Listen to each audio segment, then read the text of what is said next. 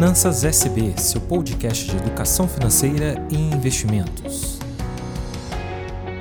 Olá, seja bem-vindo a mais um conteúdo aqui no podcast Finanças SB. Parabéns a você que tem acompanhado essa série de conteúdos que compartilhamos sobre educação financeira, comportamental, estratégias de investimentos e os princípios dos investidores de sucesso. Nossa intenção é desenvolver você para que você possa olhar para o seu dinheiro, analisar a sua situação financeira, cuidar melhor de suas finanças e de suas decisões econômicas, para que você possa então se tornar um grande investidor e aí passar a construir patrimônio. Eu sou o educador financeiro Sandro Borges e hoje nós vamos falar sobre será que a crise financeira brasileira é fabricada? Vem comigo.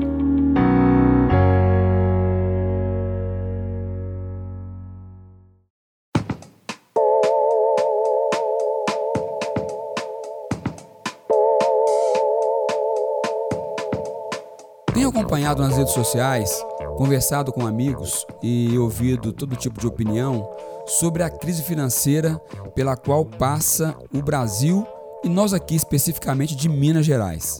A grande crise que passa o nosso estado.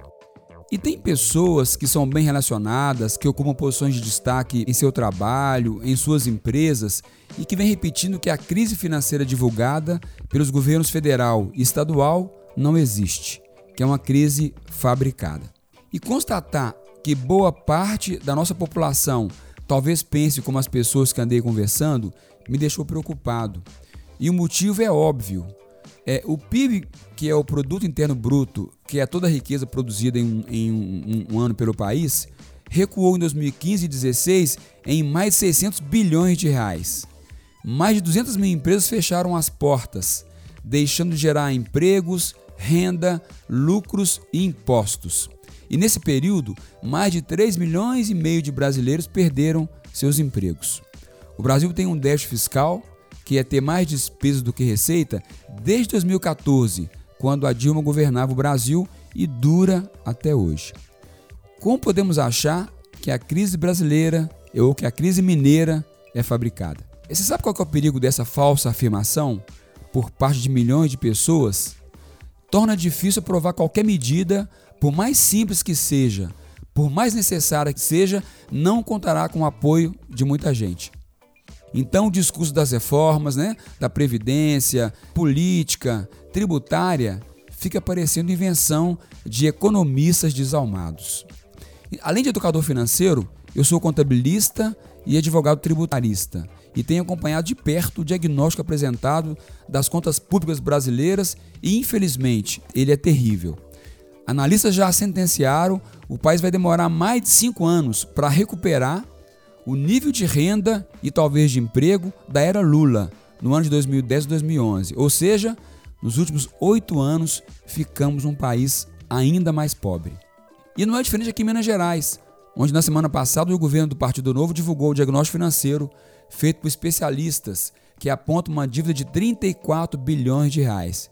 Vejam, no orçamento de 2018 para 2019, foi informado pelo governo anterior que o rombo era de 12 bilhões.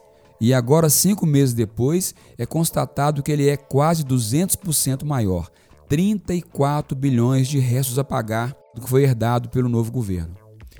Você que está me ouvindo pode estar se perguntando, Sandro, e o que isso tem a ver com a proposta do seu podcast. E mais uma vez, é fácil responder a sua indagação. É que o diagnóstico financeiro é o melhor instrumento para apresentar para as pessoas como está a sua situação financeira. É no diagnóstico financeiro que vamos perceber se o nosso dinheiro dá para cobrir todas as nossas despesas mensais e vai sobrar para realizar os nossos sonhos. E se o diagnóstico que for apresentado não retratar a nossa realidade, se ele não tirar uma radiografia do seu momento financeiro, para que você caia na real e comece a mudar seu comportamento, de nada valeu o esforço de fazê-lo. As pessoas que são organizadas financeiramente, que conseguem realizar os seus grandes projetos, que todo ano viajam com sua família, que mantêm o controle de suas finanças, acreditam e fazem pelo menos uma vez por ano um bom diagnóstico financeiro. Pelo menos uma vez por ano, elas tiram uma fotografia do seu momento financeiro para conhecer como estão os seus números em detalhes, para que elas possam programar, projetar, planejar o ano seguinte. Se vai ter viagem, para onde vai ser a viagem, quando vai ser a viagem, quanto que vai custar para realizar cada um dos seus objetivos. E quando as pessoas de um país quebrado como o nosso deixam de acreditar no diagnóstico financeiro apresentado, mais que isso, ignoram todos os sinais que o não crescimento da economia está nos dando, milhões de desempregados, 200 mil empresas fechadas, as contas públicas maiores do que as receitas, diminuição do PIB e tantos outros sinais desse grave momento que estamos atravessando, elas não querem fazer nada, ou seja, elas acham que está tudo bem, que basta passar o tempo e que as coisas vão voltar ao normal. E nós sabemos que isso não vai acontecer se nós não agirmos enquanto governo, enquanto economistas, enquanto patrões, enquanto empregados e também na vida pessoal da sua família, na sua vida pessoal financeira. Se nós não tomarmos a atitude, nada vai acontecer.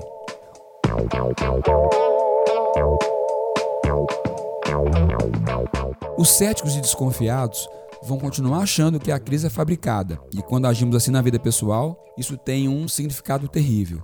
Porque mesmo passando por dificuldades financeiras, continuamos usando o cartão de crédito, continuamos indo para a balada e gastando 200 reais toda noite, continuamos curtindo o carnaval com os amigos na Bahia, no Rio de Janeiro, mesmo que o nosso diagnóstico financeiro aponte que estamos sem dinheiro. E eu quero que você não passe por isso por desacreditar que o país ou seu estado está em dificuldade financeira e continue cego para os sinais que toda hora recebemos que a economia não está crescendo e que teremos que aguardar um pouco mais para voltar a realizar coisas maiores. Então, a dica hoje é: faça um diagnóstico financeiro pelo menos uma vez por ano. Anote a partir de agora, do dia 1 ao dia 31, quanto você gasta com cinema, com educação, com transporte, lazer, saúde, farmácia, alimentação, seus hobbies, né? É, para que você possa entender quanto que eu ganhei e quanto eu gastei também líquido, quanto eu gastei na ponta do lápis, para que você possa entender como é que você vai poder empenhar os seus recursos.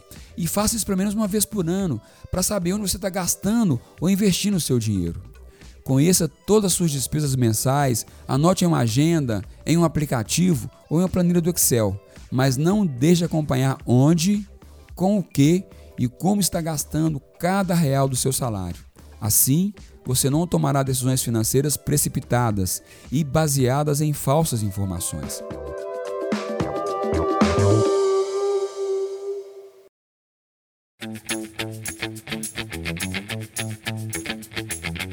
Espero que você tenha curtido esse conteúdo.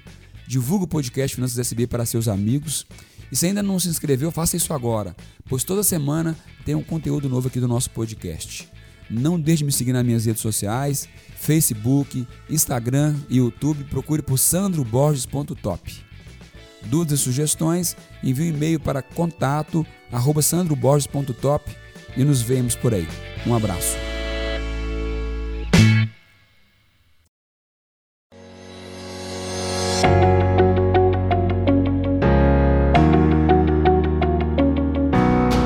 Finanças SB podcast produzido por Prosperar Áudios.